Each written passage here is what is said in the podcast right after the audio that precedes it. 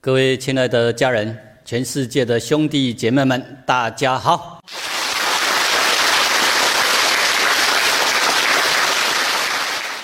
我们继续来探讨《道德经》里面的智慧，学到高等的智慧，我们就知道怎么去应用。哦，一定要学到真实的智慧，要能够应用得出来，不是学一些知识之见。照次序。这一次应该是要先讲五十一章，然后我后边才五十五章。但因为五十一章这一章有很重要的主题，有很重要的内容，我想留下一节再跟大家分享。哎，好戏在后头嘛。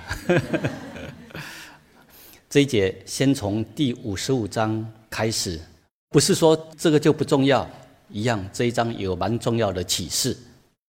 这一章是要帮助我们人真的不要失去我们的清净的良心，我们的赤子之心非常的珍贵，非常重要，不要迷失了自己，要找回来。请大家一起来朗诵，起。第五十五章，找回。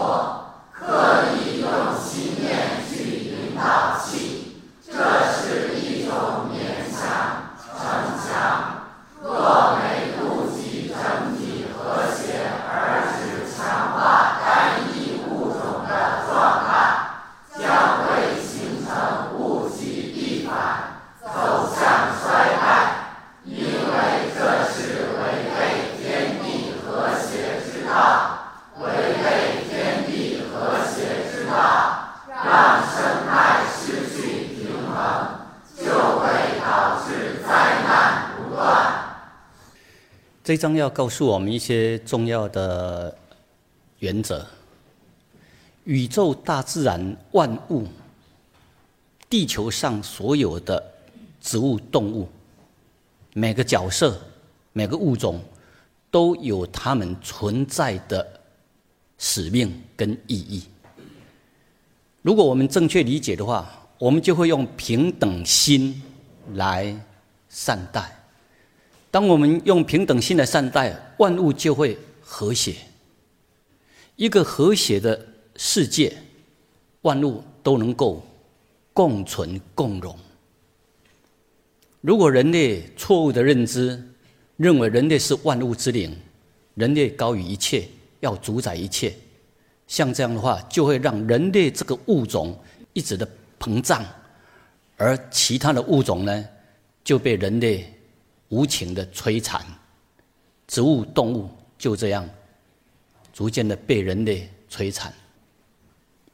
某个物种独大的这一种思想，没有考虑整个的和谐，整个生态环境的和谐，后面就会形成失去的平衡。大自然的和谐运转机制失去平衡之后。就会形成各种极端型的气候，而后面的苦、苦报、不好的灾难就会陆续而来。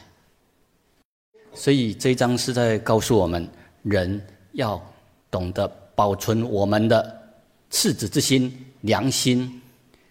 当我们有赤子之心、良心、爱心的时候，我们看待万物，你都会觉得他们都很珍贵啊。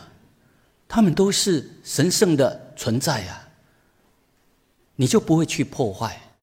为什么说含德之后，就像一个赤子之心？婴儿儿童时期，它是这一起生命里面最纯净的阶段。如果我们能够保存儿童的纯净心态，这个小孩子他会拥有良心、爱心、责任心，他不会去。伤害别人的，他会充满爱心。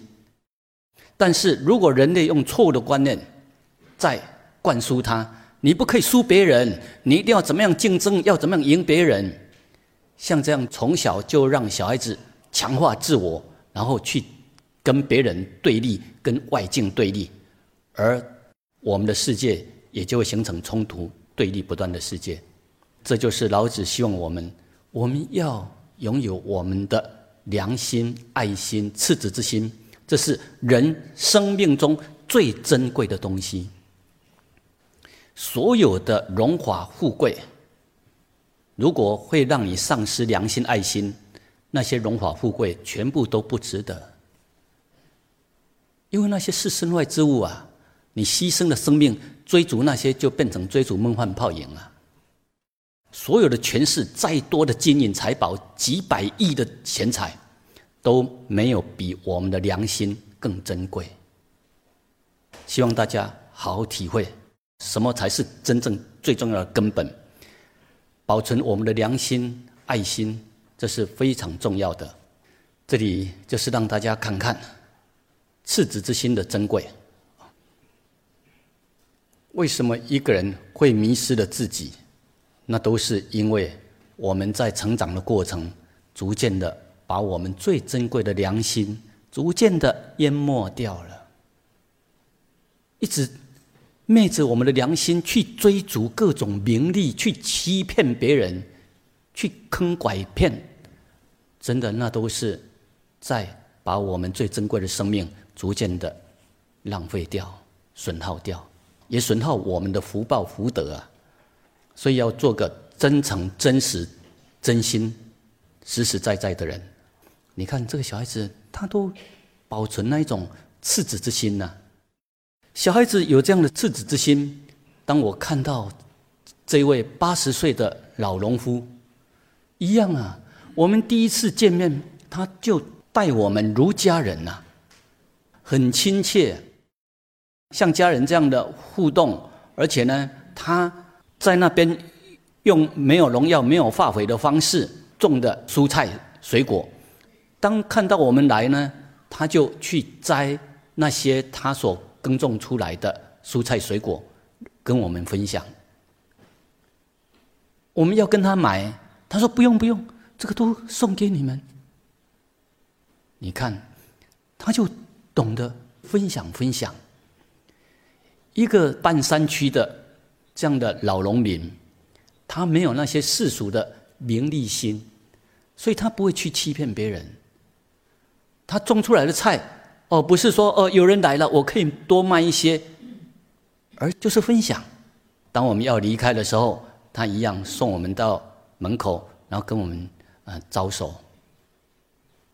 这就是一个人，他虽然没有丰厚的学问，但是他却拥有良心、纯净的心灵。所以希望大家好好去体会，我们真的要保有我们的这一份的德行、德性，我们的良心是最珍贵的。请大家再把这一段朗诵一遍，起。含德之后。世子独从不仕，猛兽不惧，绝鸟不搏。含丰厚德行的人，其心会回归到像儿童一样的纯真可爱、天真无邪，回到赤子之心。婴儿、儿童时期的天性最纯，处在。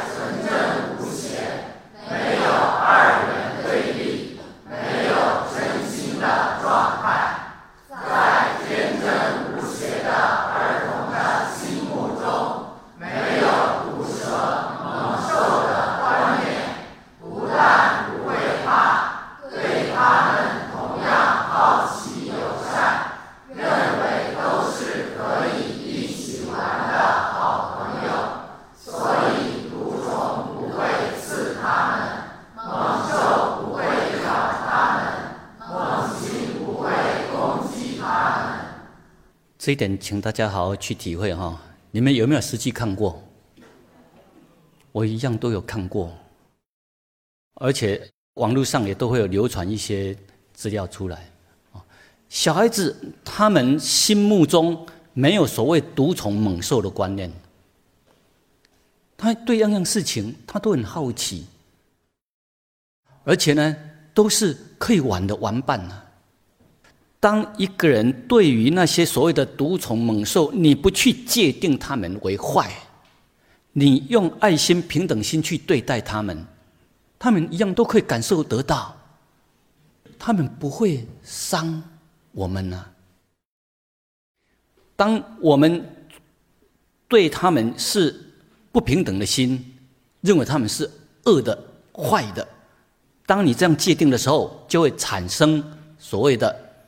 防备心、攻击心，动物它可以感受到啊，可以感受到你现在当下是什么样的心态，你是有敌意的、有攻击性的，它们才会防备起来；或是你很粗鲁的动作，冲入了他们的生活领域范围、他们的安全范围。如果像这样的话，他们才会做一些自我防卫。人会。被蜜蜂叮也都是这样啊，因为你进入了他们的安全范围。但是虽然你进入他们安全范围，他们还是会先通知、会警告的。他们都是很有良心、很有道德的。希望大家好好体会哦。当我们的心纯真、纯净，我们不把动物当作三恶道，不要把他们当作像。那些什么很可怕，他们是低等的，他们是业障深重，不要这样去界定。大自然法界让这些动物出现，一定有他们神圣的生命意义。我们不要用人本主义的角度去界定，真的，我们要来到用平等心来看。现在跟大家介绍这位。国际有名的生物学家，他不是理论专家，他是真正的实践的专家。这一位叫什么名字？知道吗？有的称为真古德，啊，他的全名就是珍妮古道尔，啊，简称真古德或是真古道也可以。他是在二十世纪五零年代，美丽的少女，他就一个人到非洲野生的动物世界去观察，不是那些保护好的野生动物园，不是啊，是真正纯粹的野生动物的世界。到那边去观察黑猩猩的世界，他想实际去了解那些野生动物，他们的生活是怎么样的生活，他们有没有感情，有没有觉受，人类对他们有很多的认知界定，但他觉得我要存着保留的态度，我不可以用那些观念之间去看，我要实际去看去了解。他一个人就到非洲野生动物的世界。去观察，哇，这个要多大的勇气呀！多大的魄力呀！一个美丽的少女，二十几岁就到非洲去，帮人类了解野生动物的内心世界跟生活世界。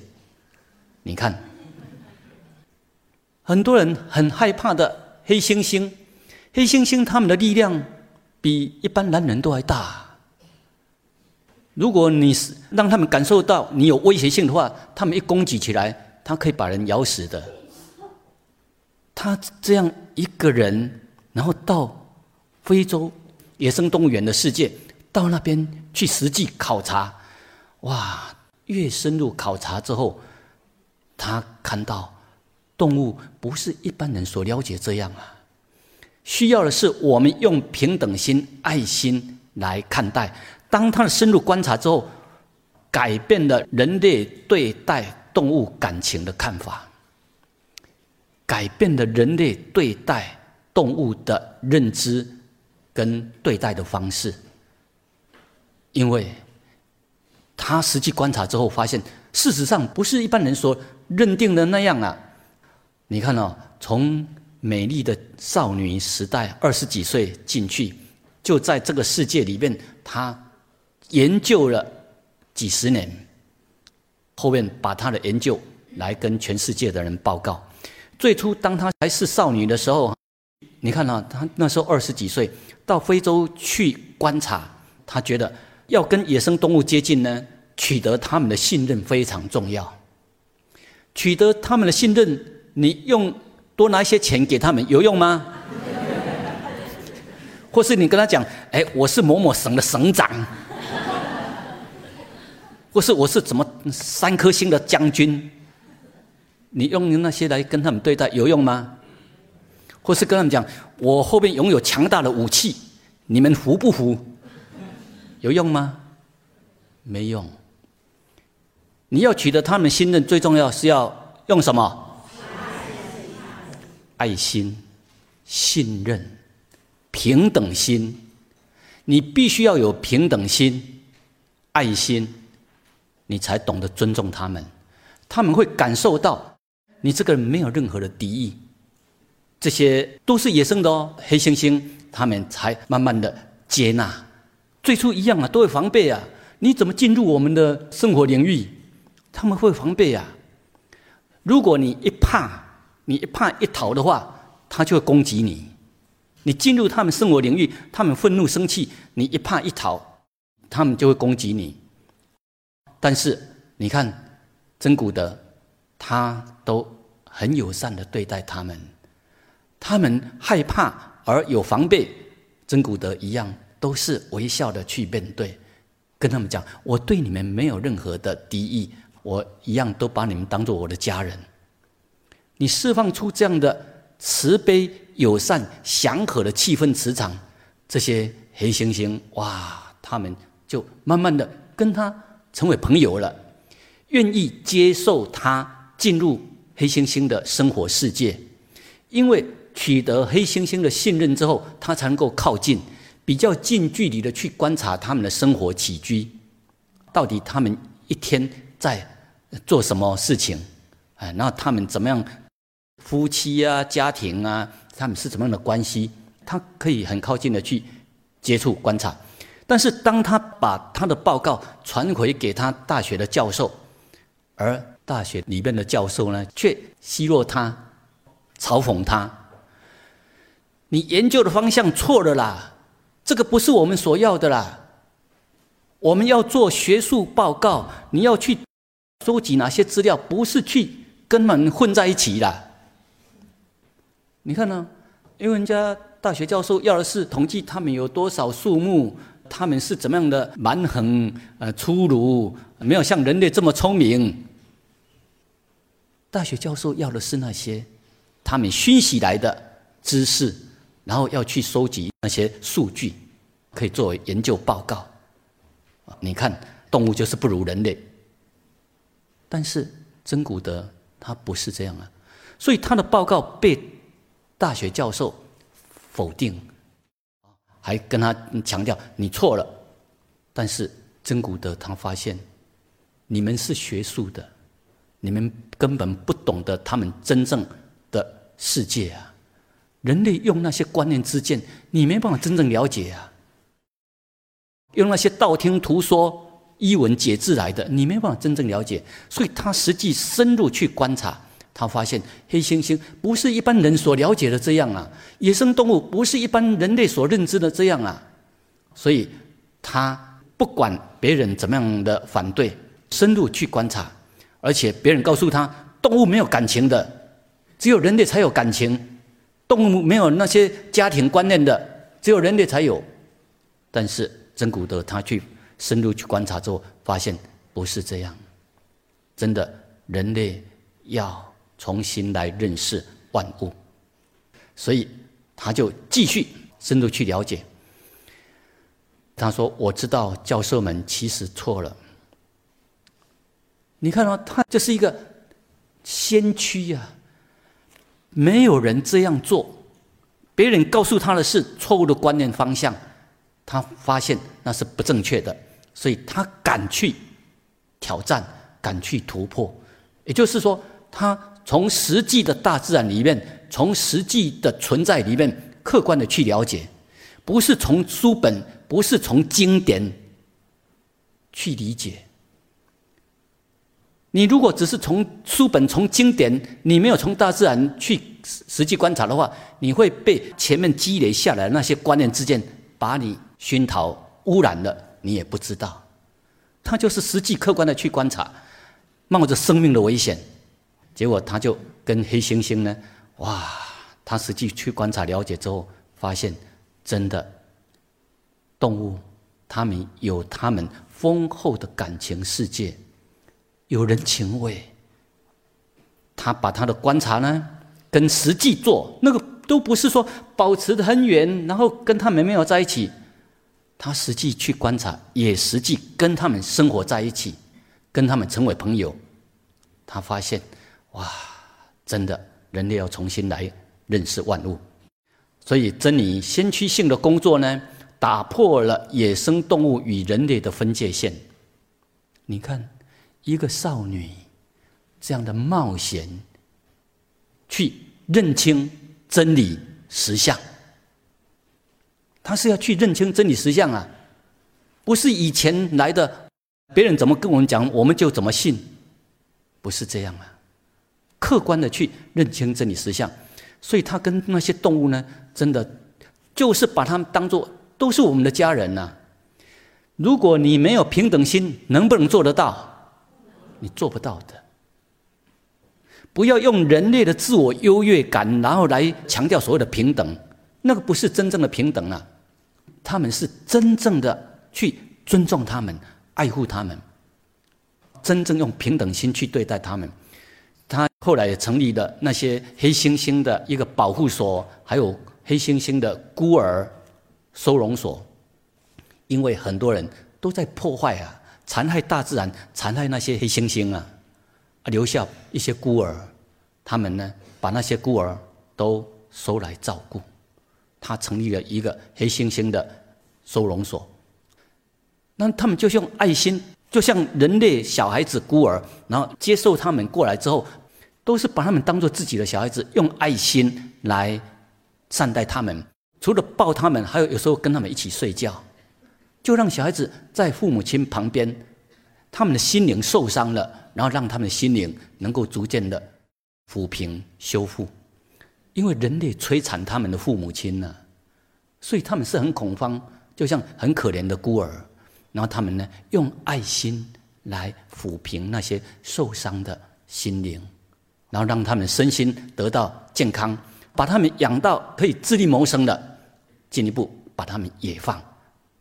这一只也是一样，其中的一个孤儿让他们养大了，准备野放了。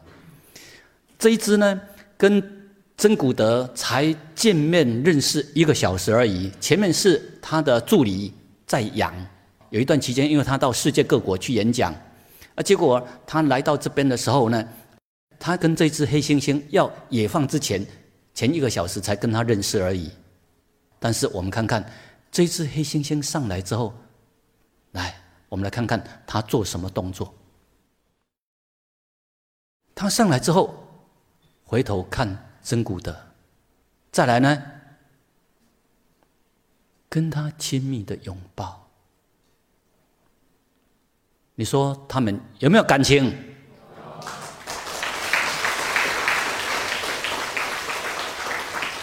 他们有没有那种知恩感恩的心？有没？有。这个不是刻意训练的啊，这些都是野生来的。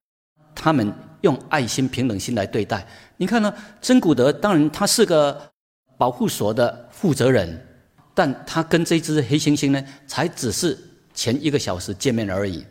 但这只黑猩猩知道真古德他的德行。他对待黑猩猩的族群，他可以感受到真古德的德行，所以虽然只见面一个小时，但他把他当做你是我们的恩人，感恩他。这个呢，都是很自然的流露啊。所以他说：“啊，真的，人家动物都是这么有感情的，他们都是知恩。你对他好，他们都是。”知恩的，会感恩的，后来就一样把它野放。这只黑猩猩，你看到真古德都是用心灵跟他沟通啊。你放心，不用害怕，我们会把你送到你原来该存在的这个美丽的世界。我们不会把你拘留在一个小地方。所以你看到他们都很温和。他抱了一段蛮长的时间之后，他就自己下来了，离开了。走入他的森林世界，所以哈，我希望大家重新来认识万物。把这一段朗诵一遍，起。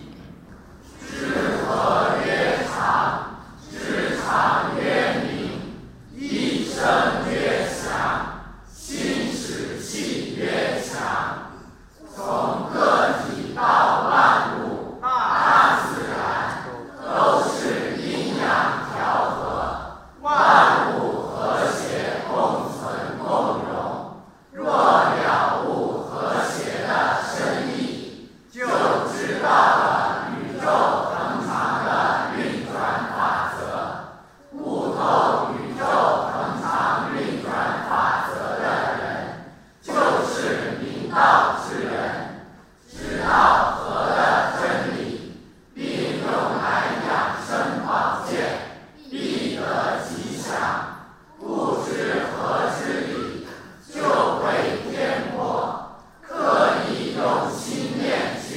大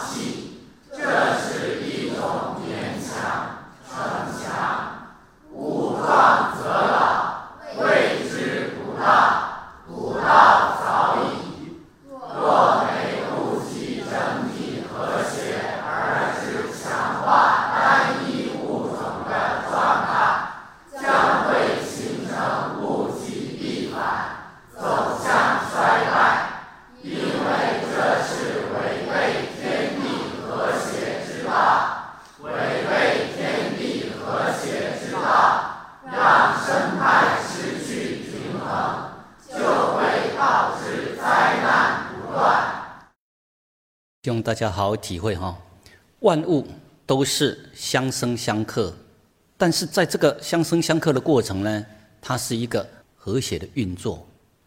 大家懂得互相尊重、和谐相处，才能够真正的共存共荣。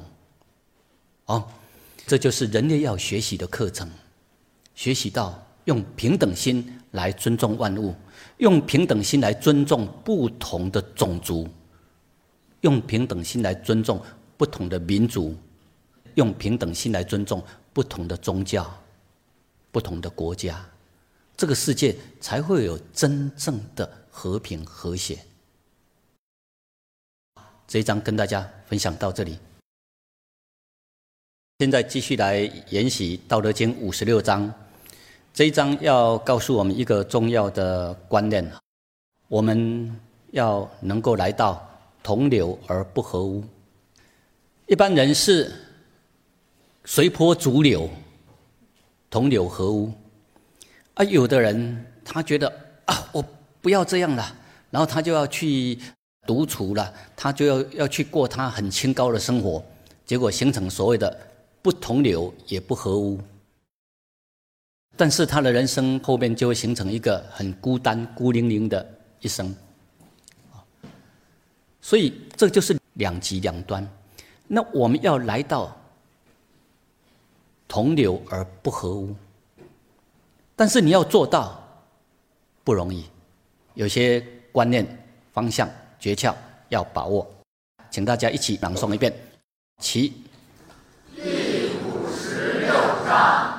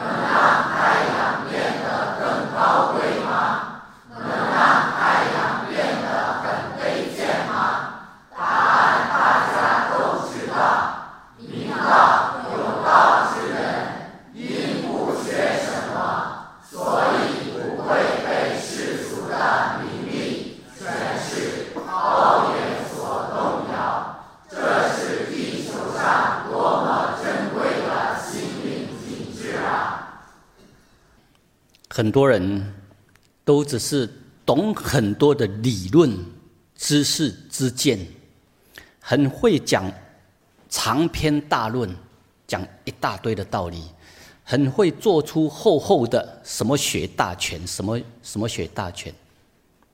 但是这些呢，往往都是在文字堆，或是在考古里面钻研一种学术研究。而很少用实际的生命去感受、去体悟。大家好好体会哦。为什么这里讲说“知者不言，言者不知”？很多都只是用头脑的知识之见在钻研、在解析，把《道德经》变成长篇大论，讲得很虚很玄。当然，这个不能够说他错，因为他理解的就是这样。把很多的古文，把很多的经典啊，我们一直用学术在解析的话，你会让他带领脱离了实相。虽然你能够讲的长篇大论，著作出厚厚的什么大经大论，但是这个跟实相如果脱节的话，代表还是。没有真正的懂，你能够真正从日常生活中去观察、去体会，你用生命实际去感悟、去感受，你就知道，哇，《道德经》很实用啊，讲的都是真理实相啊。就这样的五千言，就把宇宙的真理、生命实相最深奥的那一部分都把它讲出来了。这一章就是告诉我们。人不要一直用自我的感官去在那里思维、想象、推理、构思出长篇大论。我们要回归到实相来。如果你是用学者、专家思维在那里做理论的探讨研究，一般的学者、专家或是那些生物学家，或是那些尤其是医生的哈，哎，他们会觉得这个泥土怎么样？很脏啊，那里面有很多细菌啊，那个很脏啊。像小孩子现在被关在都市城市里面，然后渐渐长大一样被熏洗的。哦，泥土是很脏的。当小孩子到乡下、到农村，父母亲往往都是禁止小孩子怎么样？禁止小孩子去玩泥巴。人类现在形成这样的观念，我们懂很多的理论知识，但是父母亲却禁止小孩子去玩泥巴，因为认为那个是很脏的。教科书这样跟我们讲，医生跟我们讲，学者专家跟我们讲，那个是很脏，里面有很多细菌。结果就这样，让一个人他的生命逐渐的跟大自然脱离了、脱节了，变成活在那个自我世界。活在那个空洞的抽象想象的世界，活在那个学术化的世界。像这样的话，人生到后面你会觉得这里也拘谨，那里也拘束啊，这里好像也缺了什么。因为我们不正确的观念之间，把我们的生命跟我们的生命源头呢，把它隔绝了、隔开了。所以我们要重新来认识，我们的生命是大地。在养育呀，天地父母在养育我们生命啊。我们生命的元素跟土地、跟大地的成分都相同啊。也就是我们的生命是大地土壤化育出来的、养育出来的。为什么说智者不言，言者不智？就是这样。我们不要只是在理论上面在那里。耍那些权威，我们懂很多理论专家、学术专家。我们要来到真正的生活的专家、生命的专家、生活的艺术家，要活出生命的纯真，活出生命的喜悦呀！不要把生命变成很苦闷呐。你要了解真理实相，真的要回归大自然。你从大自然里面。好好的深度去观察，从我们身边所触到的那些食物、五谷杂粮，去深入观察、去体会，你才会体会到，哇，原来大自然是这么的奥妙。我们过去很多的观念之见，我们讲很多的长篇大论，原来很多是错误的。我们用我们的观念之见，还去跟别人争辩，原来很多是错误的。当人类能够客观正确认清出真理实相之后，他就会懂得，原来我们知道的很多是错误的。然后争强好胜的那个自我，才会渐渐的、渐渐的淡化。柔软下来，所以才会来到这里所讲的所谓的玄同的这样的世界。因为当他越深入了解，他就会知道啊，过去我们用自我在逞强，把美丽的世界搞得乌烟瘴气，把和谐的家庭用自我去搞成这样的对立、冲突、紧张。所以，当一个人他越深入去体会大自然、体会道之后，哇，他渐渐的就不会去跟别人争辩了，不会去好为人师了。以前总是要炫耀我懂得很多，我要教别人，我要教别人。那当后面他越懂越深入之后，他知道人不懂的实在是很多，我们真的要虚心学习。这时候他的那个自我就会越来越淡化。当他对天地的观察越深入。以前瞧不起这个哪里有什么？这个大自然哪里有什么？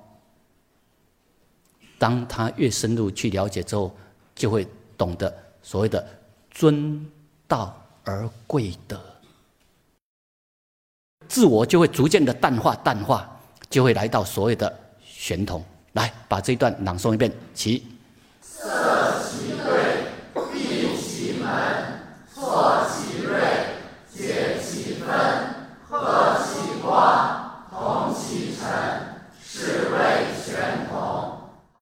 要来到这样的情况，这就是同流而不合污。要来到这样这个情况，这是跟大自然是一体。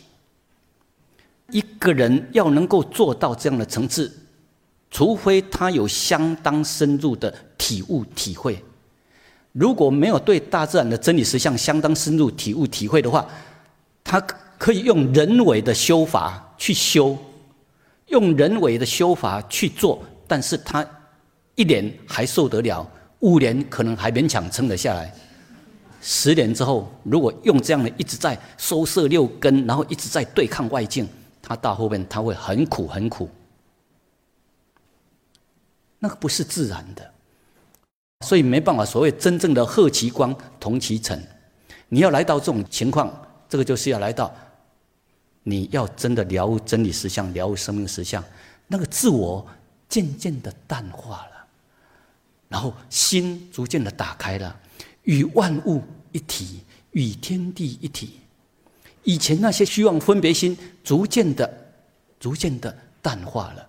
这时候呢，他就会用平等心来看待万物，而且呢，他会知道以前看的都很偏颇、很肤浅，以前觉得这个没什么。当他越深入去看，他就会知道，哇！连这一张幻灯片都可以让我们赞叹、惊讶，他们的技术之高、之好、之妙，哎，哦，你都会赞叹。你对大自然越深入，你就知道什么叫做道常无名朴。以前我们很草率、很忽略的看，用过去的观念之间在看，结果我们很多看错了。下的论断是错了，所以这时候呢，人就会来到真的和光同尘，与万物和谐共处，人也渐渐不会在那里搞怪了，然后他的生命呢，就渐渐能够来到与天地合一，与大自然和谐共存。这时候他所呈现出来那种生命品质就不一样了。所以这一段都是在描述。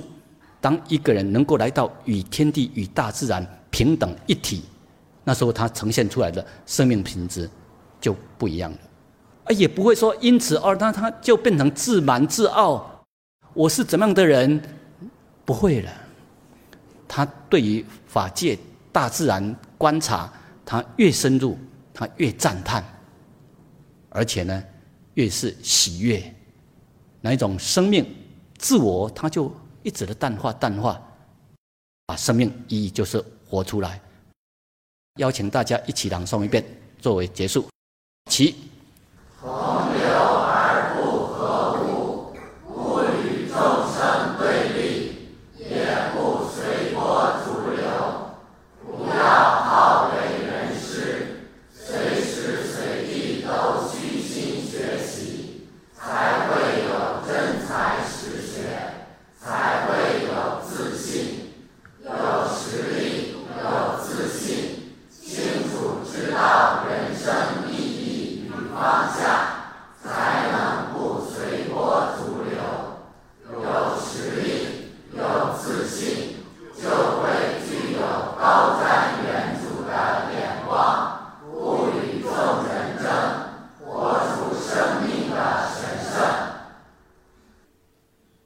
去体悟哈，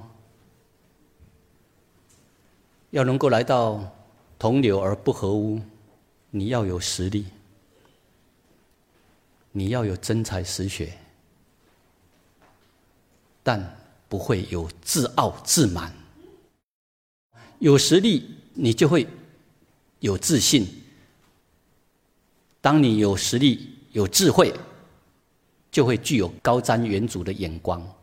所以你才能够来到不与众人争，同流而不合污。这时候呢，你很清楚的知道生命的意义、生命的方向，所以就自然能够活出生命的神圣。好，祝大家。